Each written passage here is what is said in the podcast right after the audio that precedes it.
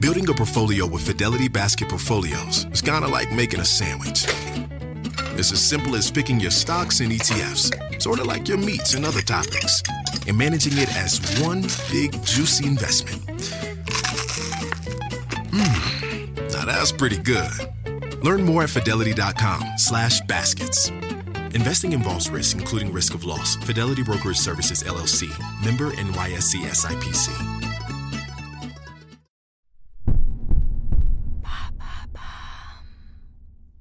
Maintenant, vous savez, c'est le podcast quotidien de Bababam qui nous donne les clés essentielles pour savoir vraiment ce qui se cache derrière les mots, sigles, concepts qui font notre actualité. Du 3 au 17 janvier 2022, l'équipe de Maintenant vous savez vous révèle les 15 mots qui marqueront l'année 2022. Du nouveau phénomène tourisme spatial au monde virtuel métaverse en passant bien sûr par l'expression être woke, redécouvrez ces mots qui feront notre actualité en 2022.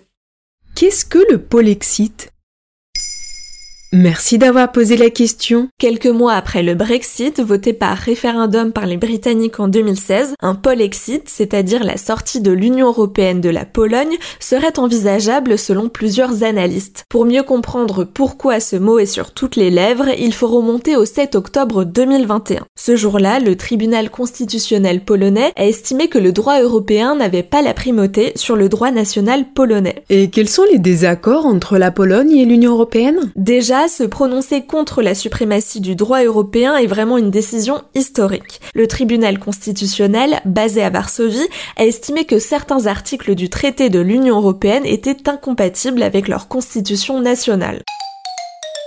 Qu'a répondu l'Union européenne? Ursula von der Leyen, la présidente de la Commission européenne, s'est dite profondément préoccupée, comme la plupart des dirigeants européens. Elle a appelé Varsovie à respecter les principes fondateurs de l'Union.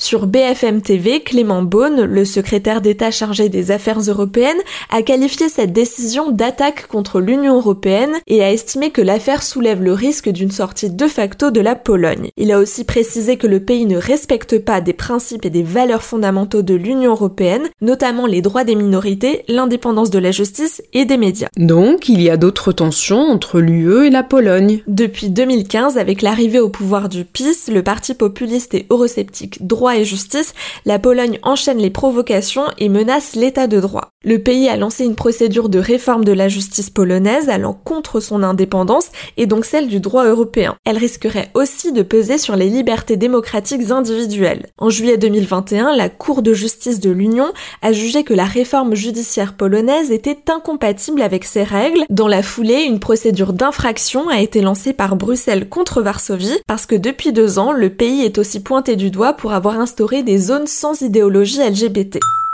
En 2017, l'UE avait pour la première fois déclenché l'article 7 de son traité contre la Pologne pour non-respect des valeurs fondatrices, pouvant aboutir jusqu'à la suspension du droit de vote du pays lors du Conseil de l'Union européenne. Mais est-ce qu'un polexit est vraiment possible? Les avis des experts sont partagés. Le 8 octobre 2021, le président polonais Mateusz Morawiecki a rassuré en disant que son pays compte bien rester dans l'Union européenne. Le président du PiS, Jaroslav Kaczynski, a lui affirmé qu'il n'y aura pas de polexit et que le pays voit son avenir au sein de l'Union.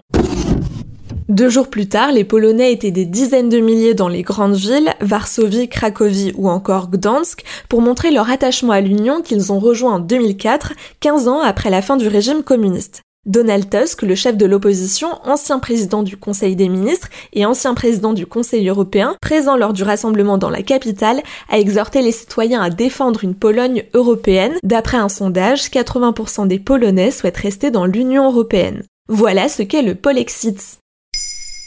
Maintenant, vous savez, un épisode écrit et réalisé par Pauline Weiss. En moins de 3 minutes, nous répondons à votre question. Que voulez-vous savoir? Posez vos questions en commentaire sur les plateformes audio et sur le compte Twitter de Maintenant, vous savez.